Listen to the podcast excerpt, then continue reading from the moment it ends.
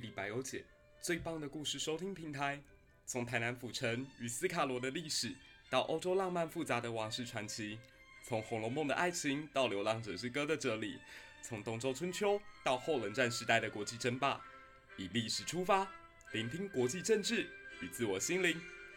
一历百忧解，用更宽广的视野带你理解、拥抱这个世界。如果你也喜欢我们的节目，不要忘了到 Apple Podcast 上给我们五颗星的推荐加评论，你的鼓励将会是我做节目最大的动力。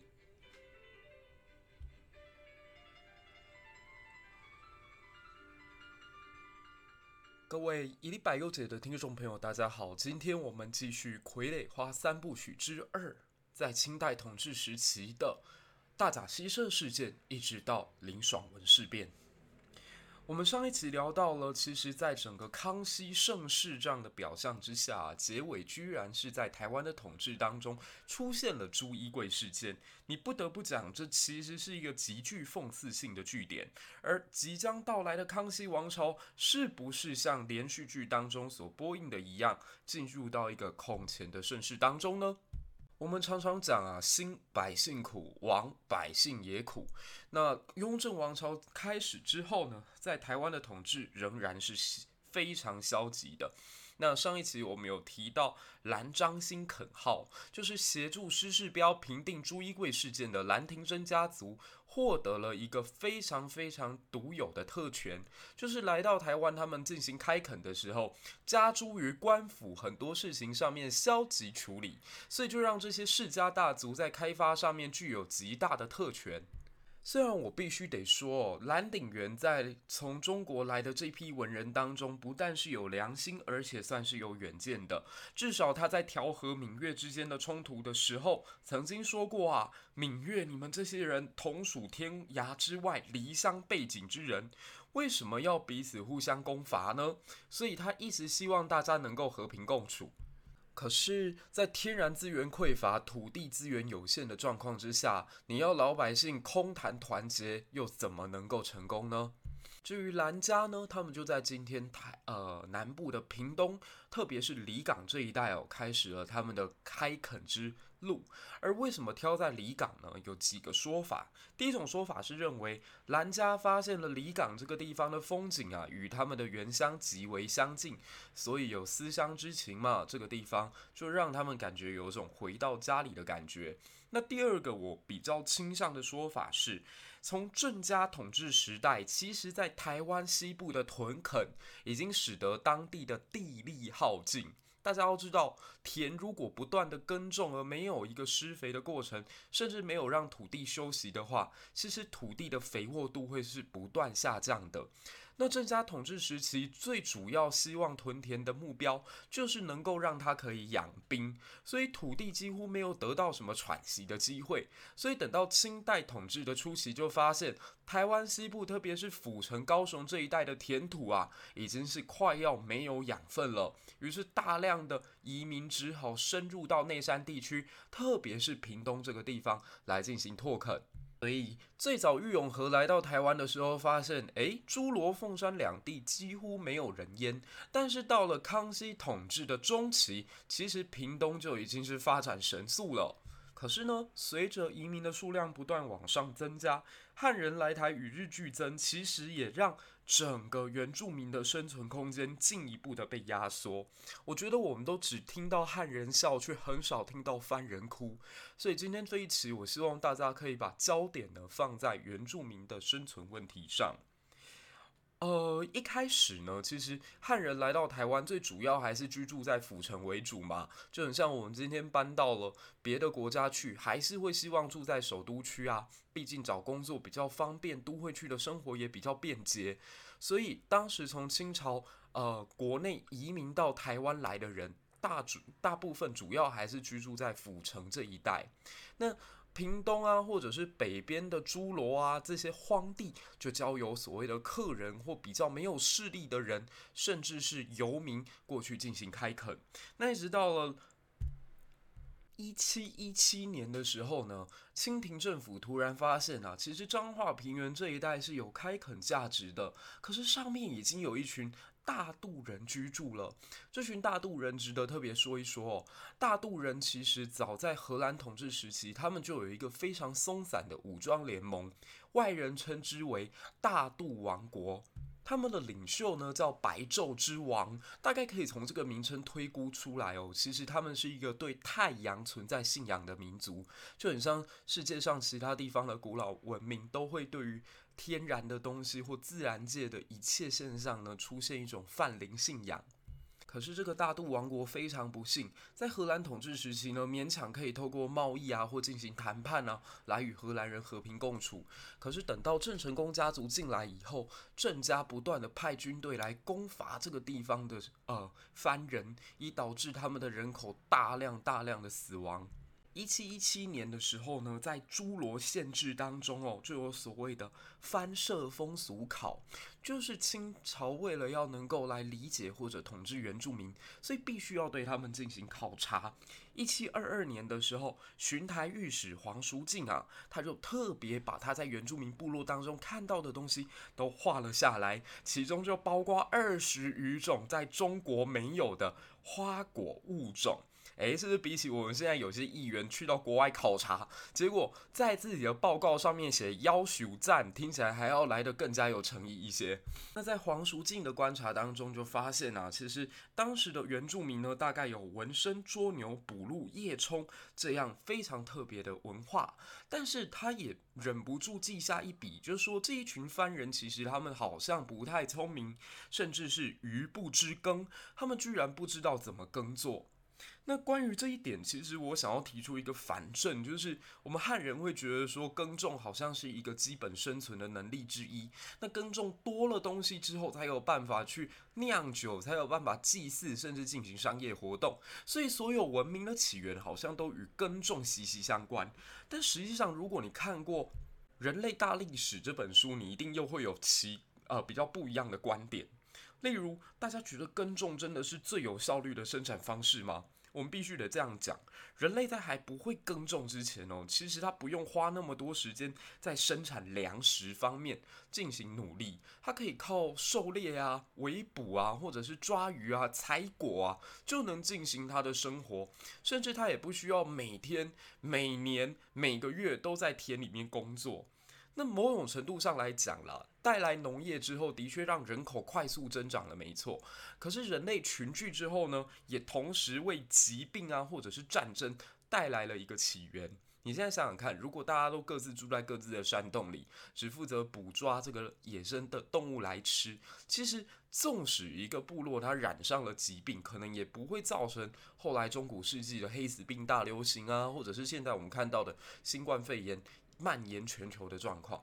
而且因为农耕的状况出现，使得土地就变成了稀缺的资源。以前我在打猎的时代啊，我一天大概只要花两三个小时去抓到一只猎物带回来吃，然后我们整个部落或我整个家族一起共共享共用就结束啦。所以其他时间我可以歌唱，我可以舞蹈。所以大家去看看那种原始。文明的那种山洞里面的壁画都特别的精彩，或者是说远古的这个人类好像对于音乐特别特别的喜爱，他们时常跳舞啊，时常祭祀啊，生活就不像我们这样又被固定在一个地方，而且一年四季都要工作。因为我记得在《人类大历史》这本书当中就提出一个很有趣的观点，就是。到底这个世界上最成功的物种是什么？然后他的他的想法是，他觉得最成功的物种叫做小麦，因为有了小麦啊，小麦被人类耕种之后呢，它就慢慢从两河蔓延到了今天的中国，甚至蔓延到今天的北美，然后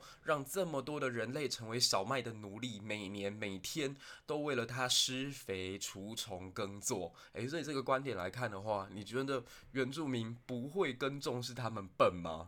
那发现汉人与日俱增之后哦，其实有一些原住民也会开始思考，有没有什么方式是能够跟汉人和平共处的？因为永远打仗出草也不是个一长久的办法，所以慢慢的就有一些愿意跟清朝合作的藩人，这就被称之为熟藩。在清朝政府的眼中哦，如果你不乖乖缴税，不听我的话，不接受我的教育，不接受我的统治，诶，我勉强不把你当人看哦，那你就叫做生番。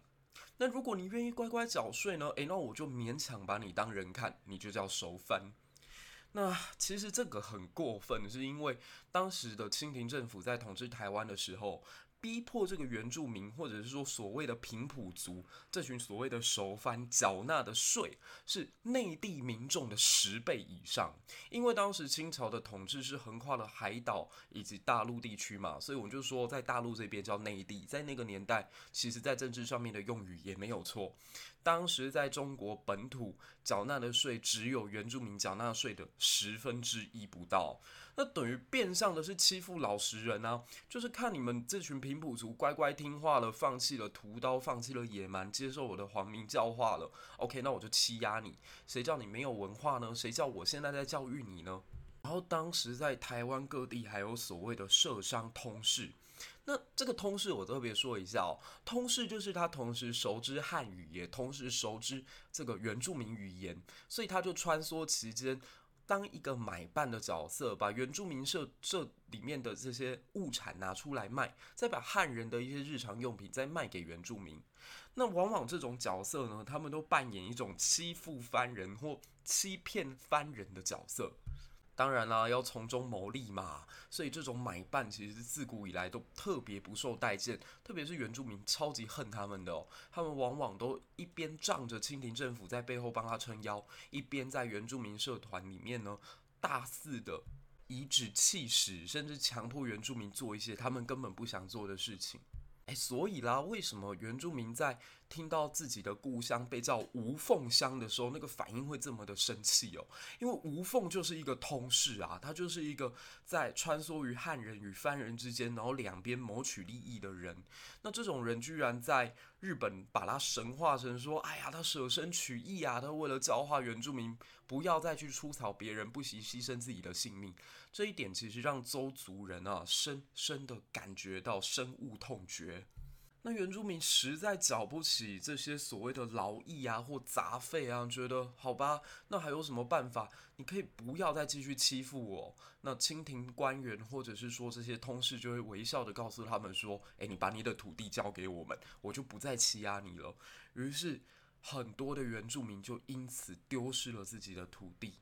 那大家要知道，其实买卖土地这件事情，在很多原始部落当中，他们是没有这个概念的。举个例子好了，同一时间呢，美国也在进行西部的大开发。那当时的印第安部落首领就曾经写过一封信给美国的领袖，说：“我其实真的不能理解什么叫做买卖土地耶？你要怎么买这个风？你要怎么买这个水？你要怎么买这片大自然？这是所谓神所造出来给大群体大众的，怎么会是用金钱可以衡量？”唉。只能说，原住民在这群机关算尽的汉人面前啊，还是 too young, too simple, sometimes naive，实在太单纯了。随着他们土地的大量流失，他们的生活模式也被迫要改变。以前他们是可以抓鹿啊、捕鱼啊，过着所谓令人向往的田园生活的。从这个时候开始，就纳入了汉人体系，他们也必须要耕作，甚至必须继续服劳役。那当时只要有清朝的官吏来到台湾呢、啊，这些原住民就要负责驾车，甚至牵舟渡河。这我特别要讲哦，在杜正胜出版的《番社采风图》当中就有。这个清朝官员来到台湾要过河，是由藩人扛着他们的船走到那个河底下。最过分的是，《翻社采风图》当中还把这群藩人画的笑得合不拢嘴的样子，好像他们可以服务官员是他们的荣幸一样。这实在是太欺负人了。另外啊，原住民也要负责帮这群汉人官员呢运输木材，甚至完成所谓的征粮。那如果你没有办法如期如质的完成的话，你就要接受汉人官员对你的杖责，就是把你抓起来打。那打的可是用大板子打啊，那有的时候打那么一下下去，可能不死也只剩半条命了。所以其实。某种程度上来讲，我们现在都在说雾社事件当中日本人去剥削原住民。说真的，剥削原住民这件事情，早从清代统治的时候就已经开始了。甚至做得更过分的，就是曾经有一个清廷官员叫吴昌祚，他为了要能够完全的把原住民的部落打压下去，他带领军队打到今天的日月潭，然后在这个地方呢，把少族人进行非常大规模的屠杀。那他当时下的一道命令是说，如果原住民顺者抚之。抗者杀之，乖乖听话的人呢，我们就招抚他，就把他编入我们的劳役名单当中。如果不听话的呢，那就杀了他。这个政策一直延续到后来，包括开山抚番也是这么执行的。大家不要觉得说，一八七四年沈葆桢、刘铭传这些人来到台湾开始积极统治以后。台湾就天下太平，开山抚番就是对原住民的友好行径。No，其实他只是进一步迫害而已，甚至他就跟吴昌祚这个时候做的事情一模一样。那当时的吴昌祚呢，甚至打到日月潭，抓到了少族的领袖叫做古宗，然后把他拖到府城台南去斩首示众。这也就为当时所谓雍正统治时期的台湾啊蒙上了一层阴影。我们可以感觉得出来，在这个时间段，主旋律就是要去压迫原住民的生存。那这个事件的高峰呢，叫做大甲溪社事件。大甲溪社事件真的每次读起来都让我觉得非常的难过。当时呢，福建分巡台湾道的这个长官名字叫做倪相凯。那倪相凯他有一个表亲，就是他有一个亲戚哦，姓刘。他有一天呢，忽然间发现，哎，乖乖把粮草运来这边给官府的啊，有五个人是大肚社的社民。那大肚社刚刚我们有提到，他们早在荷兰统治时期，曾经是有一个松散的武装联盟，近似王国的存在。那清朝统治以后呢，他们跟清朝的关系还算友好。那这个时候，他们就派了五个人运粮草来给官府。诶，这不是每年你要求我们做的吗？结果这个姓刘的这个亲戚啊，不知道哪根筋不对劲，忽然就把那五个原住民给抓起来，而且通通砍头。更过分就在这里，他上报给朝廷的时候，居然说：“诶，这五个人呢是生番作乱，所以呢，我必须得先杀之而后快。”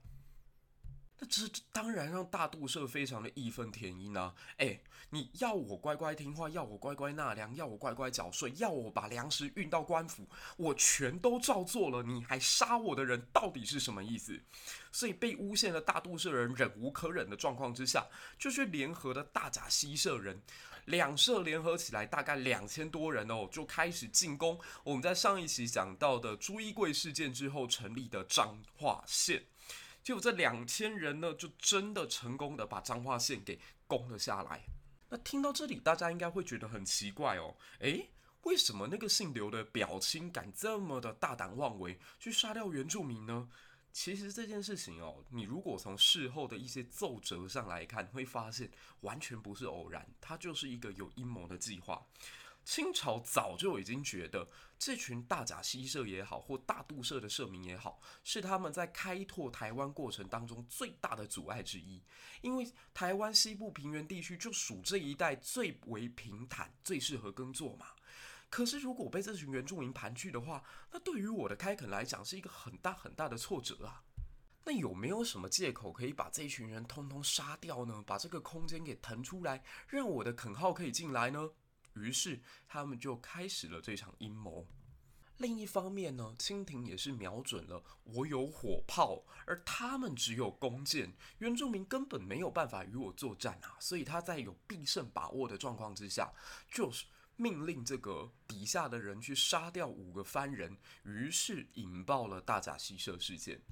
我们可以从事后的凤宝。奉报剿捕大甲溪社凶番情形者里面得到这样的一个状况哦，就是当时呢，在呃官员进行围剿原住民的时候，要上奏折给雍正皇帝嘛，那里面就提到说，哎，这个游击正良连啊，跟守备前后夹击山顶大社，然后把原住民的房屋啊、仓廩啊两百余间全部进行焚烧，当中呢，男妇老幼。或死于灰烬，或逃入森林。然后清朝的士兵啊，奋勇血战，枪炮打死凶番者甚多。他们屠杀这一群原住民的时候，不但没有半点罪恶感，而且还把它当成像是史诗英雄般来歌颂。我觉得最恶心的还在整个事件的结尾。当时汉人成功占领了番人的土地了，也把这群番人基本上屠戮殆尽了。大甲溪社之件之事件之后，几乎让大肚王国完全消失于历史之上。除此之外，他不止在肉体上面要对你进行消灭，甚至还在精神上要对你进行羞辱。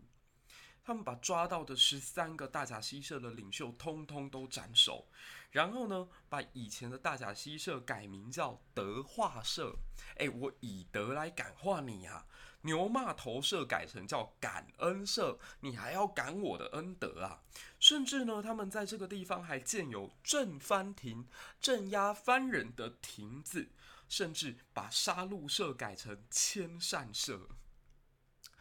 哦，讲到这里我好生气哦。那最终呢，事件平定之后啊，有清朝的官员来看到这里的状况，于是写下两句令我现在隔着百年还是读来很心碎的诗句，说：大甲溪社事件结束以后，番妇半寡居。这些番人原住民的女人啊，大部分都守寡了。番童少厌行，番童们没有了朋友，没有了同伴，几乎都是一个人独来独往。然后呢，清廷再派官员以教化府藩为名，以这个巡抚六十七啊，还有范闲呢，把王化文教带入到这片土地上，那也就画出了刚刚我曾经提到的番社采风图。大家如果对番社采风图有兴趣的话，可以去看杜正胜老师在呃九零年代出版的这个作品，里面呢，把当时原住民的生活习惯啊，包括他们呃很多的文化表征呢，都画在这里头。大家不知道听到这里有没有觉得其实超级有既视感？这就是后来赛德克巴莱啊。这就是现在的新疆改造营啊！就是我不但要杀你的人，而且我还要教育你，我还要展现我好像是带来了文明，我是带来了建设，你们应该要感恩我哦，这样子的一个立场，所以才说历史总是不断的上演，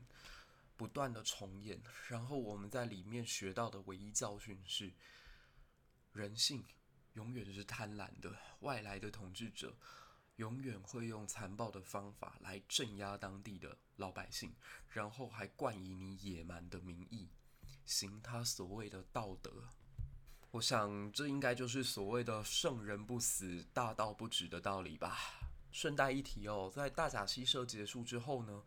西部平原地区的梅花鹿也基本被呃所谓的汉人给猎捕殆尽。大家现在都在说荷兰统治时期卖出了大量的鹿皮，郑成功家族也是，所以导致西部的鹿一直变少。可是真正让西部梅花鹿几乎到了斩草除根、完全没有栖息地的，是清朝这段统治的时期。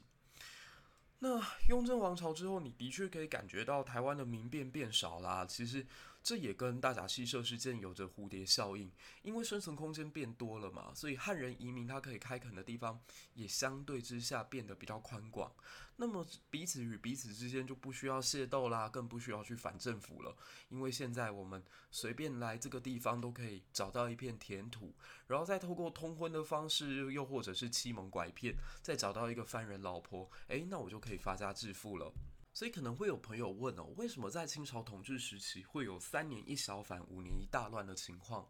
那基本上我的解释模型还是在于生存空间的问题，就是如果土地够多、田产够多的话，其实老百姓不太会造反。可是如果遇到大灾之年，无论是旱灾也好，还是水灾也好，让生存空间相对之下变小了，然后让他们能够仰赖的粮食资源变少了，这个时候呢，族群与族群之间的斗争就会越来越明显。其实整部台湾的开发史也都跟天气有关，因为明清时代刚好面对到一个所谓的冰河小冰河时期。呃，有一种说法认为哦，是因为哥伦布在一四九二年的时候发现了美洲新大陆，那欧洲人把天花这个疾病带到美洲之后呢，导致印第安人的大量灭绝，因此全世界的碳排放量开始一直下降，那也导致全球冷化。那全球冷化是一件好事吗？不见得，因为原本很多不下雪的地方，忽然之间啊，就是没有办法耕种了，开始会下雪。例如中国的华北地区，所以在明末的时候，我们可以看到李自成啊、张献忠啊，他们大概都出自于西北一带。另一方面呢，沿海地区的人民，他们原本耕种条件就已经够差了，小冰河时期来临了以后，更是把他们直接逼到只能下海。那在这种状况之下，农耕民族在大荒之年就会遇到这种人口上面急剧的减少，或者是民族冲突加深的这个状况。台湾的天气呢，我相信大家应该也可以感受得很深刻。今年年初还在喊着缺水呢，结果到了六七月以后，高雄却常常一天之内就下一千毫米的雨量，真的是吓死人了。那这在清朝的时候也是类似这样的状况，再加上雍正统治以后呢，台湾大幅的水田化，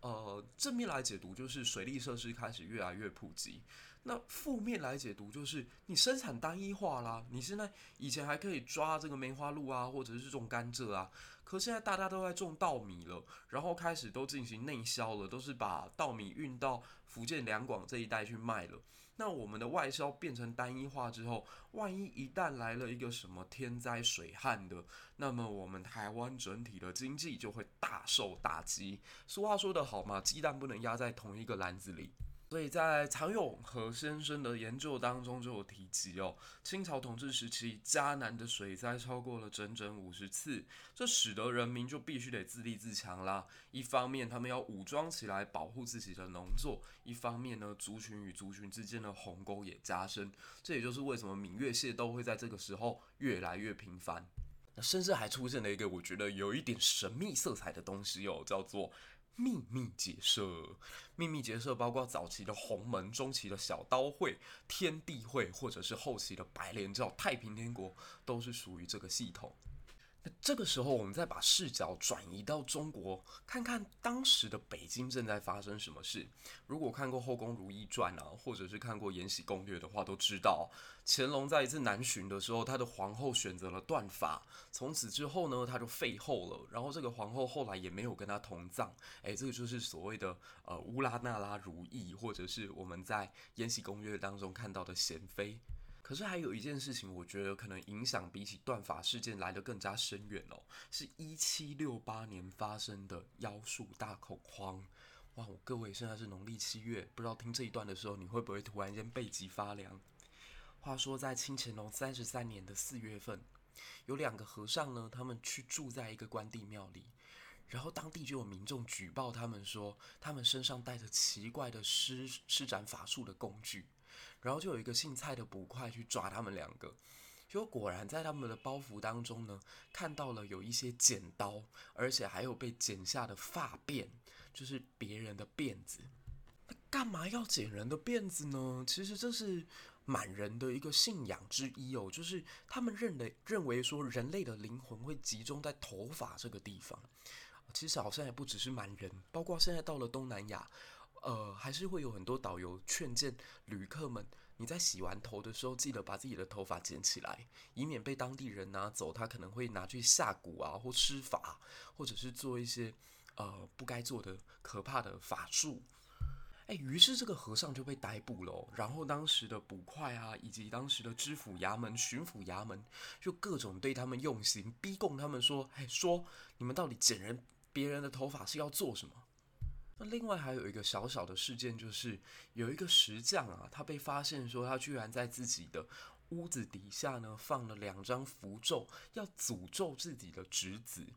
那这也让当时清廷官员就觉得这件事情听起来隐隐约约透露着邪气，加上那个时代背景哦，由于乾隆到了统治中期。中国人口暴涨，所以有很多人其实他是找不到工作的。就是农田可可耕地面积不变的状况之下，在人口突然间暴增的时候，他们就有出现大量的无业游民。那这些无业游民呢，通常就会跑去当道士啊、游僧啊，是在全国各地你都可以看到这样一群来历不明、不知道要干嘛的人。这也让很多当地的老百姓都感觉到恐惧。在透过这个妖术案。呃，传播到全国各地，所以大家就兴起了要开始捉妖的这个风气。当然啦，也有很多人是害怕自己的头发被剪走嘛。万一我的头发被剪了，被拿去做妖术，那该怎么办？那你说老百姓无知也就算了，皇帝应该是清醒的吧？特别是乾隆爷，他那么的聪明，他不是十全老人吗？可是我告诉你啊，当时的乾隆在担心的是另外一件事哦，因为对满洲人来讲，留这个所谓的长长的辫子是有一个政治意涵在的。清初曾经下令嘛，留头不留发，留发不留头，就是如果你选择要留住汉人的发型的话，我就要把你给杀了；如果你选择留住满人的发型的话呢，我就留住你的人头。所以在当时，其实留辫子是一个政治的表态，就是我对清朝效忠。诶，可是这个时候忽然有人去把辫子给剪掉了，难道民间在酝酿某一种反清的力量吗？所以乾隆皇帝就对这件事情特别的重视啊，就下令大臣要去查。那当时山东有一个巡抚叫做傅尼汉，他这个人呢，特别希望能够在皇帝面前展露一下威风，让皇帝稍微记得他，刷刷存在感。所以他就开始说：哇，我在我的治下抓到了三起教魂案，好多人都是剪别人的头发，然后偷偷来诅咒他人哦。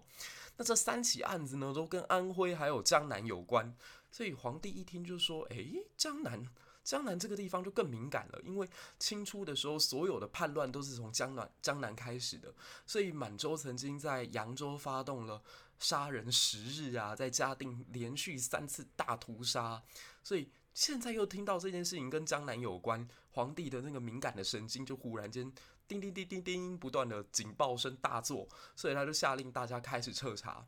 可是这个事件其实从头到尾都是乌龙，所以在江南地区只搞出了一大堆冤案，而且弄得是更加民不聊生。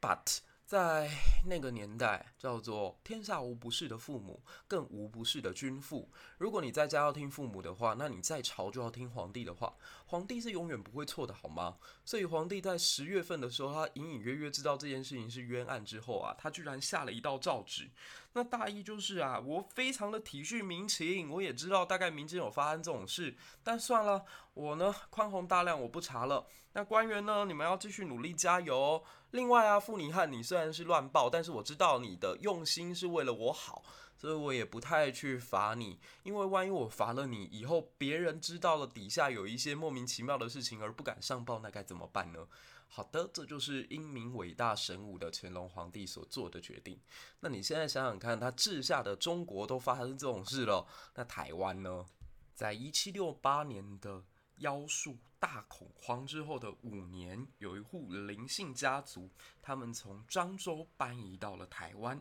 他们来到了一个叫大理驿的地方。那定居大理驿，他们一开始是选择与兰心堡，也就是之前我们提过的兰亭真家族的后代进行合作。那他们家中一个孩子哦，叫做林爽文。由于他为人特别的豪侠仗义，也非常非常好义而轻财，所以在台中这个地方就隐隐约约成为大家心目当中的领袖。据史料表示啊，他曾经担任过这个县里县里的捕快，那他也算是一个基层公务员吧。我在上一次讲朱一贵的时候，特别跟大家讲，往往能够体察到这个社会黑暗的人啊，就是底层公务员。所以之前的朱一贵是底层公务员，明末的李自成是底层公务员，秦末的刘邦也是底层公务员，昏君、贪官。躁动的民间以及不安的台湾，大家应该都可以感受得到大雨欲来的感觉。哎，我突然间发现，我们傀儡花如果前面的三部曲真的只做三集，那还远远不够。我想我的故事还太多，林爽文事件以及后面比较少人提到的陈周全事件，我们放待下一集再来聊吧。我相信这个系列我还会做很久，因为清代的台湾史常常被大家遗忘或者忽略。可是这一部分的建构，其实对我们理解台湾、理解自己的过去非常的重要。它缺乏英雄，但也凸显了那个年代的动荡。这就是这一期的一例百忧解。如果你也喜欢我们的节目内容，不要忘了推荐加分享，以及到 Apple Podcast 上面给我五颗星的评论。希望更多的朋友能够理解在这块岛屿上面发生的故事，希望更多的人能够透过斯卡罗，更加全面的知道每个民族它的来历以及非常不容易的开发过程。我们下期再见，拜拜。